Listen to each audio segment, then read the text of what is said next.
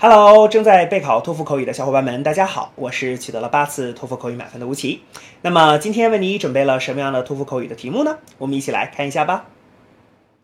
Talk about an important news event that happened recently in your country.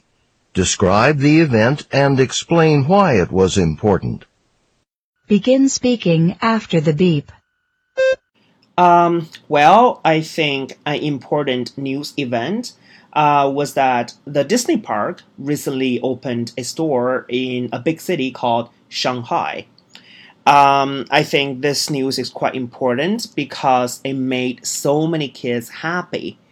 Because um, those kids could come to the park and see a lot of cartoon characters, such as the Mickey Mouse, so they can have a good time. Um, besides, this is an important story because it is so good for the local economy. It can create more jobs and attract a lot of tourists. Therefore, I think this news is quite important.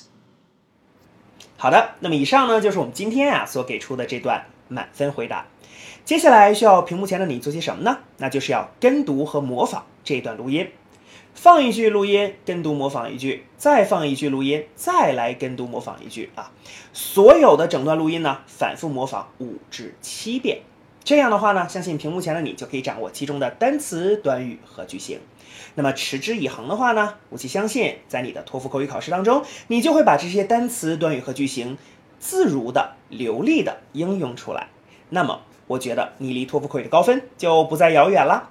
同时，如果你喜欢这段视频呢，不要忘记帮我们按赞，或者是在你的社交媒体上去做转发，可以让更多的小伙伴来了解吴奇老师的脱口秀，并且加入到我们的备考大家庭中。好，请你一起加油，我们明天再见了。